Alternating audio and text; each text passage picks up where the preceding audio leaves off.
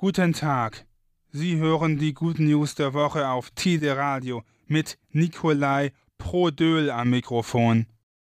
Keine Werbung mehr für ungesunde Lebensmittel. Ein Teil des neuen Koalitionsvertrags ist dem Schuss von Kindern gewidmet, speziell hinsichtlich der Mediennutzung. Das bekräftigt Ernährungsexpertin Ritter Hagel-Kehl. Viele Kinder und Jugendliche sind bereits von ernährungsbedingten Krankheiten betroffen.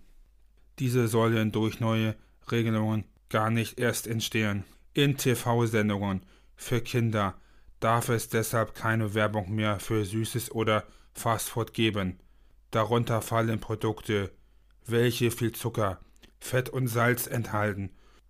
Die Ernährungsprofile der Weltgesundheitsorganisation gelten dafür als Maßstab. Laut der SPD gäbe es Untersuchungen, die angeben, dass Kinder durchschnittlich etwa 20.000 Werbespots pro Jahr sehen. In diesen gehe es vorrangig um diese ungesunden Lebensmittel. Laut eines SPD-Parteibeschlusses hatten Eltern aus diesem Grund bisher kaum eine Chance der gezielten Untergrabung ihrer Autorität etwas entgegenzusetzen. Ein Ort im Ahrtal gewinnt im Lotto.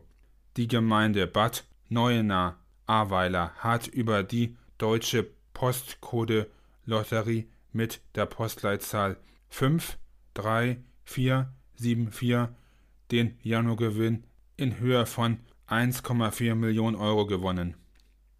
Im Sommer 2021 war der Ort von einer Flutkatastrophe getroffen worden.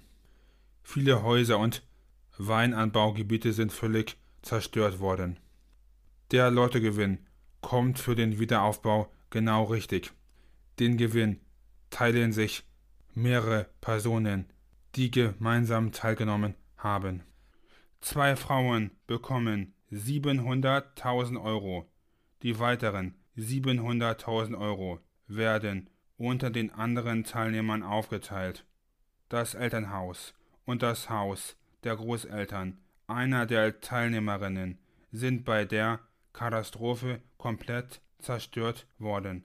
Bei der Postcode Lotterie gewinnen mehrere Teilnehmer und Teilnehmerinnen einer Nachbarschaft gemeinsam, die mit Postleitzahl und Straßencode teilnehmen. Wissenschaftler haben am Mekong 224 neue Arten entdeckt. Der Mekong ist ein großer Fluss in Südostasien, der durch sechs Länder fließt.